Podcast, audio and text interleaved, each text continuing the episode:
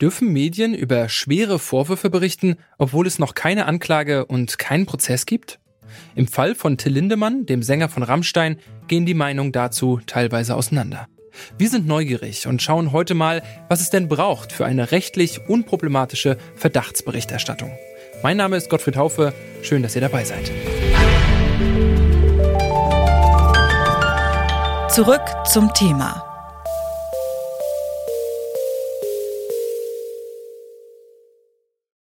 Die Berichterstattung über den Sänger der Band Rammstein ist genau das, was man Verdachtsberichterstattung nennt. Till Lindemann werden Machtmissbrauch und sexuelle Übergriffe vorgeworfen. Gerichtsfeste Beweise gibt es dafür aber bisher nicht. Wenn Journalistinnen und Journalisten dann öffentlich berichten, spricht man eben von Verdachtsberichterstattung. Und dabei gibt es einige wichtige Regeln zu beachten. Welche das sind, schauen wir uns gleich an. Zunächst geht es darum, was genau die Verdachtsberichterstattung ausmacht und wo sie besonders häufig zum Einsatz kommt. Jemand, der sich damit sehr gut auskennt, ist Daniel Drepper. Er ist langjähriger Investigativjournalist, arbeitet unter anderem für die Süddeutsche Zeitung und war an der Recherche zu den Vorwürfen gegen Till Lindemann beteiligt.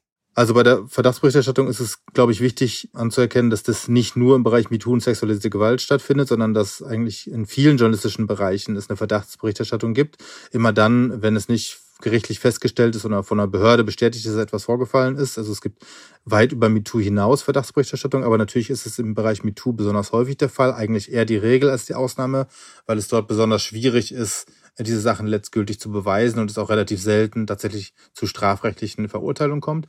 Deshalb finde ich es auch so schwierig, wenn in der Öffentlichkeit immer wieder der Vorwurf oder die, die, ähm, die Frage aufkommt nach, ist das denn alles von Gerichten jetzt äh, bewiesen? Und solange die Gerichte nichts bewiesen haben oder kein Urteil gefällt haben, dann sollte man sich da zurückhalten. Das ist in dem Bereich einfach schwierig und verkennt auch unsere Rolle. Wir können eben nicht nur als Sprecher der Staatsanwaltschaft oder der Gerichte agieren, sondern halt auch eigene Recherchen anstellen. Deshalb ist diese Verdachtsberichterstattung ein wahnsinnig wichtiges Instrument. Und da äh, kommt es halt darauf an, dass man ein paar Grundsätze beachtet. Spätestens bei diesen Grundsätzen verschwimmt die Linie zwischen journalistischer und juristischer Arbeit. Über die juristische Seite der Verdachtsberichterstattung habe ich mit Dr. Stephanie Schork gesprochen. Sie ist Rechtsanwältin für Medien- und Presserecht und erklärt, was die Grundvoraussetzungen für diese Arbeit der Berichterstattung sind. Da ist zum Beispiel der erste wichtige Punkt, ist der sogenannte Mindestbestand an Beweistatsachen. Das heißt, es müssen Umstände vorliegen, die für den Wahrheitsgehalt der Information sprechen. Diese Beweistatsachen verleihen diesem Umstand erst den sogenannten Öffentlichkeitswert. Also das heißt, untechnisch gesprochen, überhaupt die Berechtigung, über so eine Verdachtslage zu berichten. Dann gibt es noch ein paar weitere Regeln, dass die betroffenen Personen dürfen nicht vorverurteilt werden, also nicht an den Pranger gestellt werden. Es darf nicht so dargestellt werden, als sei der Vorwurf eben schon erwiesen. Und es muss ein Vorgang sein von einem oder gravierendem Gewicht. Das darf jetzt auch nicht irgendeine Lappalie sein, mit dem man dann Leute identifizierend in die Zeitung bringt oder in die Medien. Genau, und man muss auch die Betroffenen anhören vorher. Häufig ist das so, die bekommen dann einen Fragenkatalog und eine Frist und werden dann mit den Vorwürfen konfrontiert und haben dann die Gelegenheit dazu, etwas zu sagen oder eben nicht. Diese juristischen Grundsätze sind im Presserecht geregelt. Einige rechtliche Kriterien stellen Reporterinnen und Reporter bei ihrer journalistischen Arbeit jedoch vor Herausforderungen.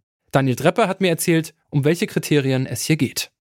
Ist es so, dass es in den vergangenen Jahren bei presserechtlichen Auseinandersetzungen sehr wichtig geworden ist, dass die Vorwürfe, die zentralen Vorwürfe, die gemacht werden, an Eidesstadt versichert werden. Das ist was, was auf das Gerichte im Moment sehr stark gucken. Ich finde das problematisch, weil es de facto bedeutet, dass der Quellenschutz, den wir Journalistinnen garantieren, zumindest für einige Personen, die in der Berichterstattung vorkommen, nicht zu 100 oder wo es schwierig ist, den zu 100 Prozent zu gewährleisten, so dass die Person dann im Verfahren der äh, Gegenseite bekannt wird. Also dass äh, klar ist, dass der, der mutmaßliche Täter dann weiß, wer ihm diese Vorwürfe gemacht hat. Ähm, das kann er vermutlich ohnehin erschließen, weil man ihn ja mit den Vorwürfen konfrontiert und die allermeisten Menschen dann wissen sollten, um wen es geht, äh, wenn ihnen diese Vorwürfe gemacht werden. Aber darüber hinaus in der eidesstattlichen Versicherung steht dann halt auch nochmal, wer es konkret war tatsächlich. Und das ist was, ja, was, was natürlich eine hohe Hürde ist, auch für Betroffene, denen ja immer vorgeworfen wird, sie würden das für irgendeinen Fame machen und es wäre irgendwie so toll, sich da irgendwie als Betroffene zu gerieren. Das ist aber tatsächlich ein großes Problem, dass die Betroffenen tatsächlich dann sich ihrem mutmaßlichen Täter offenbaren müssen erneut. Und deswegen habe ich großen Respekt vor allen, die sich an uns wenden und da dann auch sagen, wir gehen da mit. Dass dieses Mitgehen mitunter ganz schön aufwendig für Redaktionen ist, das zeigt auch ein Urteil des Landgerichts Hamburg gegen einzelne Bestandteile eines Spiegelartikels über die Vorwürfe gegen den Rammstein-Sänger Till Lindemann. Das Magazin musste einzelne Passagen nachträglich aus dem Artikel streichen. Das Landgericht Hamburg ist der Meinung, dass ein bestimmter Vorwurf gegen den Musiker nicht mit hinreichenden Anknüpfungstatsachen vorgetragen worden wäre. Dazu Stefanie Schork. Also ich glaube, dass dieses, dieser, dieses Urteil des Landgerichts Hamburg es jetzt zumindest den Medien nicht sehr, eine Redaktion nicht sehr leicht gemacht hat. Juristisch ist das sehr interessant, es ist sehr ausführlich, aber es ist auch stellenweise äußerst verstiegen.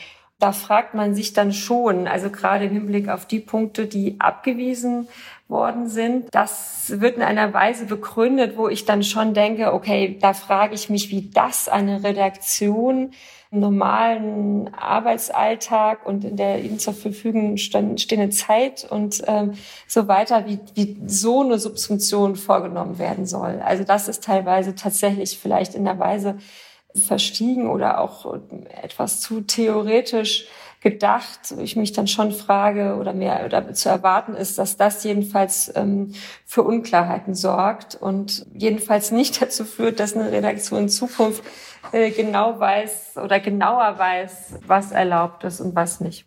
Daniel Drepper sieht das etwas anders. Zum einen sei das letzte Wort noch nicht gesprochen, denn der Spiegel hat bereits angekündigt, gegen das Urteil vorzugehen. Trepper sagt aber auch, dass besonders die Teile der Klage, die abgewiesen worden sind, also die Teile, die im Artikel bleiben dürfen, wertvoll für die Arbeit in Redaktionen sein können. Beispielhaft wurde da recht stark betont, dass solange man sich ähm, sehr nah an einer eidesstattlichen Versicherung bewegt und quasi das, was die Frauen an Eidesstadt versichern, ähm, wiedergibt, ohne dann noch darüber hinaus andere Dinge zu insinuieren, dass man da zum Beispiel ziemlich gut mitfährt und das Gericht das äh, anerkennt, dass man da dann äh, tatsächlich äh, seine, seine, seine Arbeit gemacht hat, sein Handwerk gemacht hat und nicht darüber hinausgeht. Das fand ich gut und das Gericht hat ja auch eine ganze Reihe von Dingen festgestellt gerichtlich, dass die de facto so sind, dass das quasi gerichtlich festgelegt worden ist, jetzt, dass man das so berichten darf. Dazu gehört dieses Rekrutierungsverfahren für Sex. Dazu gehört die sogenannte Sackbox, äh, wo Oralverkehr während des Konzerts stattgefunden haben, äh, stattgefunden hat, laut Gericht. Also das sind Sachen, die sind natürlich interessant und gut zu wissen und auch hilfreich für folgende Berichterstattung. Und auch wenn immer mal wieder vor Gericht über Medienberichterstattung gestritten wird, für Daniel Drepper ist die Verdachtsberichterstattung eine Aufgabe, die besonders wichtig ist für die Gesellschaft. Das ist ja genau unser Job, dass wir quasi schauen, gibt es etwas, wo offenbar mehrere Leute betroffen sind und auch stark betroffen sind und das dann öffentlich zu machen. Und ich finde, dass es dann vor allem für Medien, die das können, weil sie es handwerklich gelernt haben und schon seit längerer Zeit machen, als auch die, die diese Rechtsstreits nicht scheuen müssen, weil sie groß genug sind, weil sie das wollen, weil sie das stehen wollen, auch dann in solchen Rechtsstreits. Da finde ich, geht auch eine gewisse Verantwortung mit einher, das dann zu machen. Und da gehört der Spiegel dazu, da gehört der öffentlich-rechtliche Rundfunk dazu, da gehört die Süddeutsche Zeitung dazu. Also deswegen finde ich, ist diese Berichterstattung, die wir gerade haben in den letzten zwei Monaten, genau das, was wir brauchen, ehrlich gesagt.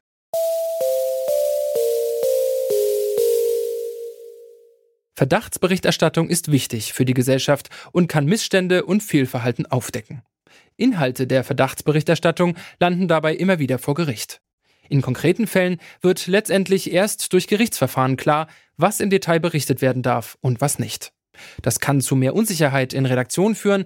Im besten Fall sorgt es aber dafür, dass Journalistinnen und Journalisten in Zukunft bessere Leitlinien für eine rechtssichere Verdachtsberichterstattung bekommen.